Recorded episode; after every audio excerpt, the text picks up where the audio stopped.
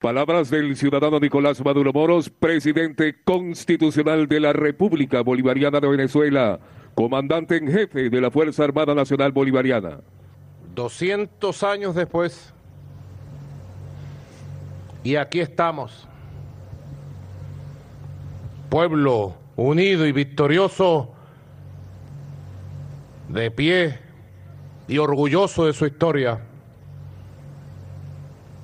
Quiero agradecer en cadena nacional de radio y televisión a la Comisión Presidencial para el Bicentenario de la campaña y de la victoria de la batalla de Carabobo por las obras que a nivel nacional se han levantado en homenaje a Carabobo. Y hoy he venido al campo de Carabobo en esta noche, en esta tarde del 22 de junio, para pasar revista de la hermosura con que se ha recuperado el altar de la patria, con que se ha construido un museo para los niños y las niñas, un museo especial para nuestras niñas y niños, con que se ha agregado al museo un pequeño zoológico hermoso para recibir a lo más grande que tiene nuestra patria, nuestros niños y niñas. Y vengo a inaugurar hoy, 22 de junio, este monumento maravilloso, fijado en línea recta al altar de la patria y que viene de manera majestuosa en un arte muy del siglo XXI a significar la construcción, las vigas poderosas con que estamos construyendo a la República de aquí en adelante hacia el futuro de esperanza y de prosperidad que construiremos y lograremos. Un arte especial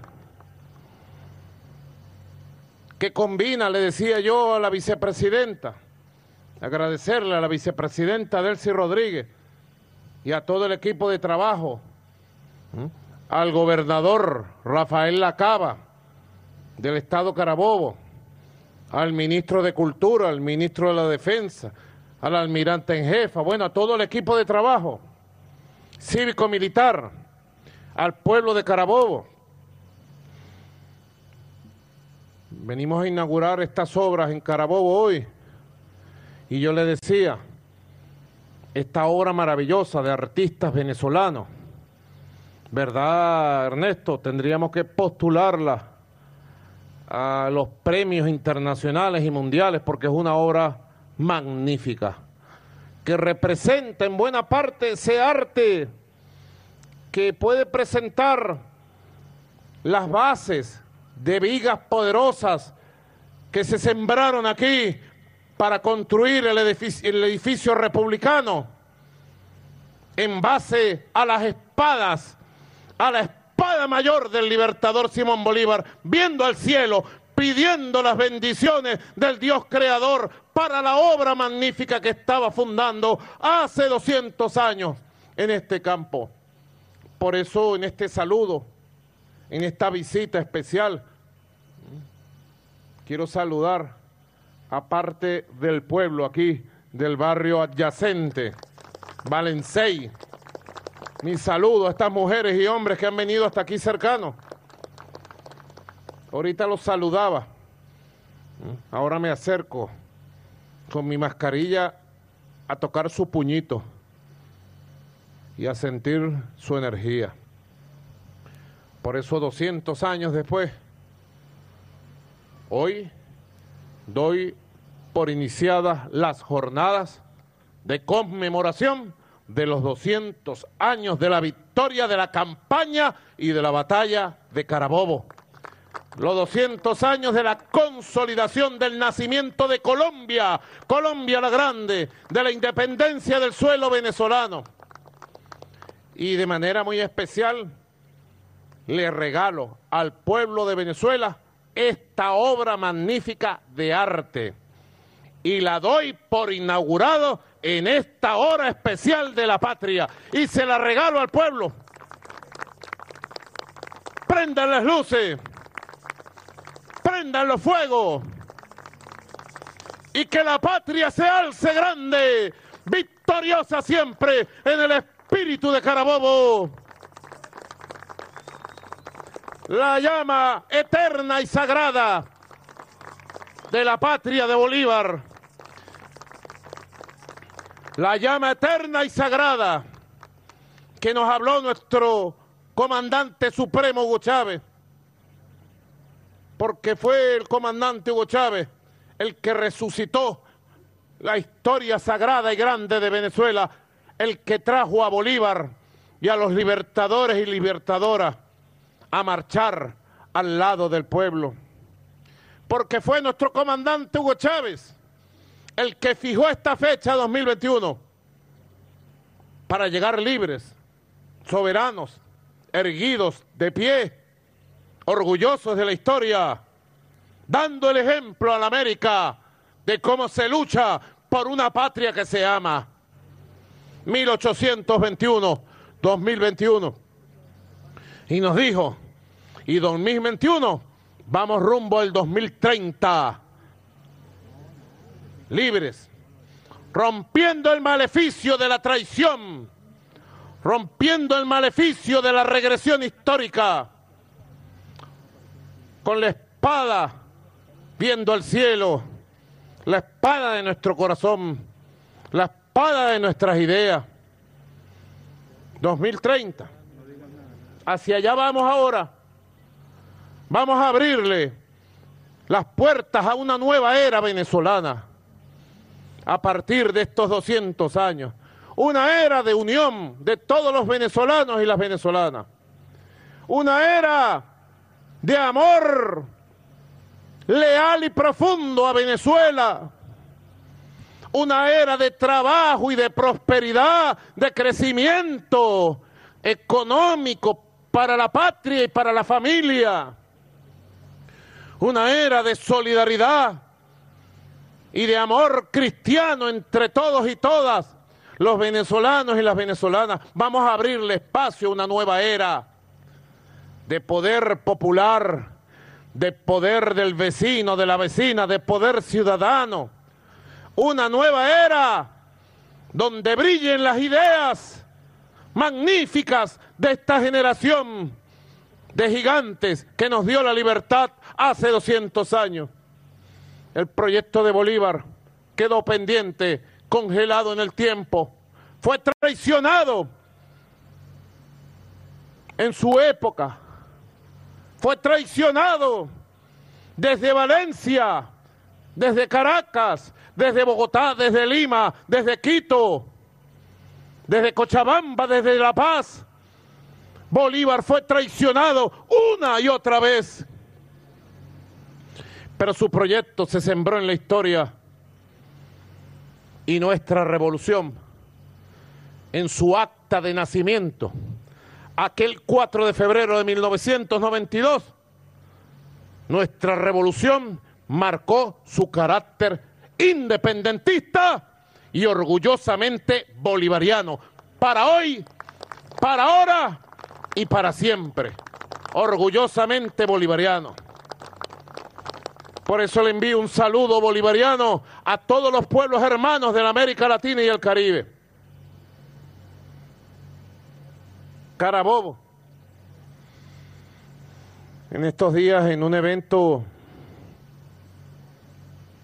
con historiadores, el viernes pasado, revisábamos el concepto estratégico de la campaña de Carabobo, cómo Bolívar fue dividiendo las fuerzas imperialistas. El imperio español tenía sobre tierras venezolanas 14 mil soldados, perfectamente uniformados y armados. Los ejércitos libertadores, las guerrillas libertadoras, no pasaban de 8 mil hombres, medianamente uniformados y medianamente armados. La campaña del libertador Simón Bolívar buscó distraer, dividir las fuerzas poderosas que tenían en toda la zona norte costera de Venezuela y de la Nueva Granada. Para ello envió el ejército de Oriente con Bermúdez al frente a combatir por las zonas de Caucagua, El Guapo, Guatire, a tomar Caracas, a tomar la victoria. Y luego en retirada ocasionar el efecto atracción para que los ejércitos poderosos del rey de España se fueran detrás de ellos y quitarle capacidades para venir y marchar contra las tropas de Bolívar, que comenzaba a reunir alrededor de la zona de Tinaquillo, de Taguanes y de San Carlos. Fue una campaña bien pensada para dispersar llaman los expertos militares, Bolívar utilizó operaciones de diversión, diversión la llaman, para distraer, dividir, debilitar las fuerzas muy poderosas y muy armadas y superiores en número del ejército español, que venía, como dijo el general en jefe Padrino, venía debatirse en armas contra Napoleón Bonaparte y de derrotar en España y en Europa las tropas de Napoleón Bonaparte. No era cualquier ejército, no era cualquier oficiales. Pablo Morillo no era cualquier general, era el general de mayor prestigio del imperio español entonces de mayor conocimiento, de mayor preparación académica, profesional y de mayor experiencia en guerra en el campo de batalla. Fue una campaña y Bolívar logró atraer, distraer, logró el objetivo de la diversión y división de las fuerzas españolas y logró el gran objetivo de la unidad de mando como jefe supremo, como presidente de Colombia y jefe del Ejército Unido Libertador. Y así marchó, moviendo las tropas en todo el territorio de lo que hoy es Venezuela. Marchó hasta este campo una noche como hoy, días como los que estamos viviendo hace 200 años, pensando en la victoria, pensando en el destino grande de la patria suramericana, porque Bolívar lo dijo muchas veces, para nosotros la patria es América, la América nuestra, la América meridional, la América suramericana. Y Bolívar vino al campo de Carabobo y en menos de una hora resolvió, aplastó, derrotó el ejército español y aquel 24 de junio consolidó el nacimiento político y militar de la gran Colombia, de Colombia la de Bolívar, Colombia la grande, Colombia la nuestra. Consolidó el dominio territorial, para entonces difuso, del territorio de Venezuela, de las provincias unidas de Venezuela, de lo que hoy nuestra hermosa República Bolivariana de Venezuela. Logró controlar la zona norte costera, la zona central, la zona llanera, y unirla a las zonas ya controladas en el sur, Guayana, en el oriente, lo que hoy es Margarita, Nueva Esparta, Cumaná y logró unir todo lo que ya estaba liberado en Trujillo, nuestra hermosa Trujillo, Mérida y el Táchira. Logró la unión política, militar y territorial de las provincias unidas de Venezuela. Luego marchó sobre Caracas. Y un 29 de junio entró victorioso a su ciudad natal, a la ciudad que lo vio nacer, al gigante de América, nuestro libertador Simón Bolívar. Ya iba meditando, mucho antes de Carabobo, cuando aún todavía no se resolvía la conflagración en territorio de lo que hoy es Venezuela y Colombia. Ya el libertador había tomado la decisión de enviar al general Antonio José de Sucre al frente de tropas venezolanas y neogranadinas hacia el sur, hacia Quito, hacia el sur, hacia Guayaquil. No por casualidad, un mes después de Carabobo, Antonio José de Sucre encabeza la batalla para liberar Guayaquil y sumarla a Quito. Ya estaban las tropas venezolanas en el sur. Y yo preguntaba ante los historiadores el viernes, y me pregunto hoy, y le pregunto a los venezolanos y a las venezolanas, y le pregunto a nuestros hermanos y hermanas de América Latina y del Caribe que nos escuchen a través de Telesur o a través de las redes sociales, pero sobre todo nuestros hermanos de América Latina y del Caribe, desde el Río Grande, México, hasta la Patagonia y todo el Gran Caribe. Le pregunto en español, en inglés, en francés, en portugués, en papiamento le pregunto desde el corazón, ¿por qué Bolívar?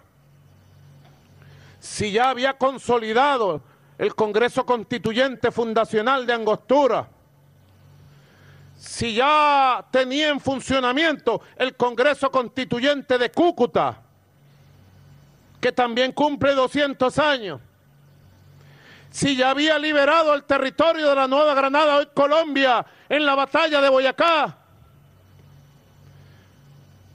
si ya había liberado a las provincias de su amada y natal Venezuela, ¿por qué Bolívar tenía su mente, su corazón, toda su energía puesta en la campaña del sur, del sur de Sudamérica? ¿Por qué? General Padrino, ¿por qué? ¿Por qué? Ernesto Villegas, ¿por qué? ¿Por qué Silvia Flores, primera combatiente? ¿Por qué? ¿Por qué Bolívar no se quedó en Caracas? ¿Por qué Bolívar no se quedó en Valencia? ¿Por qué Bolívar no se quedó en Bogotá? ¿Por qué? ¿Por qué siguió al sur? ¿Es que alguien ha respondido a esa pregunta alguna vez? La respondió el propio Bolívar. La respondió con su vida, con su sangre, con su palabra, con su ejemplo. Único en la historia de la humanidad, porque Bolívar es único en la historia de la humanidad como libertador. ¿Por qué no se quedó con nosotros aquí? Porque no podía. Porque Bolívar entendió desde el principio desde 1810, al igual que Francisco de Miranda, creador del proyecto de Colombia, Colombia, al igual que José de San Martín, al igual que Artigas, al igual que los libertadores como Morazán, los grandes libertadores de hace 200 años comprendieron lo que hoy tenemos que entender los líderes las lideresas y los pueblos de América Latina y el Caribe. Nadie podrá conquistar su independencia por sí solo, individualmente. Nadie podrá solo por su parte construir patria libre. O somos libres todos o no es libre nadie. O hay patria latinoamericana, caribeña para todos o no hay patria para nadie. Esa fue el pregón del libertador. Para nosotros la patria es América. Por eso nosotros los bolivarianos los martianos.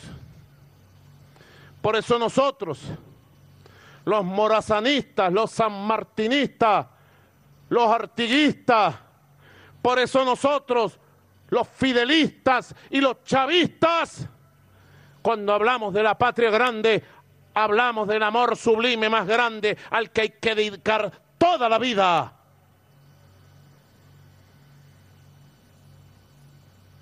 Y si venimos a este campo de Carabobo, es para decirle al pueblo de Venezuela, hagamos libre a Venezuela, para que Venezuela sea una poderosa base moral y espiritual para hacer libre a toda la América Latina caribeña, en el nombre de Bolívar y de los libertadores y las libertadoras. Hagamos libre a Venezuela, defendamos la paz de Venezuela, hagamos libre a este terruño hermoso de tantos ejemplos. Hagamos libre a nuestra patria y respondamos siempre con la misma respuesta de los gigantes. Para nosotros la patria es la América. Como dijera Jesús, José Martí, patria es humanidad. Los imperios del mundo siempre piensan en geopolítica. Los imperios del mundo piensan en grandes extensiones, en las riquezas del mundo para ellos. Eso ha ocurrido durante siete mil años o más. El imperio español, el imperio portugués y el imperio británico se vinieron sobre lo que era América o lo que después fue América. El Akyayala lo llaman los pueblos aymara. El imperio inca lo llamaba el Akyayala, la patria originaria. Se vinieron a conquistar tierras, a buscar el oro, a buscar las perlas preciosas, a buscar el dorado. Para eso vinieron los imperios a buscar las tierras y el dominio de los pueblos originarios a los cuales esclavizaron. Los imperios del mundo piensan en geopolítica. Los libertadores también pensaron en geopolítica. Y dos gigantes del siglo XX y XXI, Fidel y Chávez, también pensaron en geopolítica cuando fundaron Petrocaribe, estaban pensando en liberar energética, económica y financieramente a 18 países de esta gran región del Caribe. Cuando fundaron la Alianza Bolivariana para los pueblos de nuestra América, estaban pensando en base a la solidaridad, a la cooperación y el apoyo mutuo, liberar a toda América Latina y el Caribe y el ALBA fue la base y sigue siendo la base fundamental política, territorial, ideológica, espiritual, moral de la construcción de lo grande en la América Latina caribeña, de la construcción de la comunidad de estados latinoamericanos y caribeños, de la construcción de la unión en la acción de los pueblos de América Latina y el Caribe. ¿Qué pasaría si los pueblos de nuestra región se mantuvieran enfrentados y divididos? Fíjense lo que han hecho en Colombia. Una oligarquía mafiosa y asesina ha tomado el control de la política y del Estado. Y lo que ha hecho es traer odio, xenofobia y división entre dos pueblos hermanos, hijos de la espada de Bolívar, como es el pueblo de Colombia y el pueblo de Venezuela. Nunca antes, en 200 años de república, estuvimos tan separados de Colombia, producto de la política xenofóbica, mafiosa, criminal, antibolivariana, producto del odio de la oligarquía que gobierna Colombia. ¿Cuánto va a costar restañar las heridas, los odios que se han sembrado contra Venezuela en Colombia. ¿Cuánto va a costar reunificar la patria grande desde el ejemplo de Bolívar y desde el espíritu rebelde de los pueblos de Colombia y Venezuela? ¿Cuánto tiempo? ¿Cuánto esfuerzo? ¿Cuánto liderazgo? Por eso tenemos que consolidar el camino andado, consolidarlo aquí en Venezuela, consolidarlo en el alba, en el espíritu de Bolívar y Martí, y consolidarlo en la rebeldía que debe poseer en la historia nuestros pueblos. La rebeldía innata contra la injusticia, contra los imperios, contra la desigualdad, contra la manipulación. Hemos resistido duramente y hemos llegado, luego de los embates, de los ataques, de las mentiras, de las campañas mundiales, hemos llegado a Carabobo. Hemos llegado libres, invictos como ayer e invencibles para siempre. ¡Que viva Carabobo! ¡Que viva el espíritu inmortal de Simón Bolívar! ¡Que viva el espíritu inmortal del pueblo negro primero! ¡Que viva la libertad! ¡Que viva la patria! Gracias, muchas gracias. ¡Que viva Venezuela! Gracias.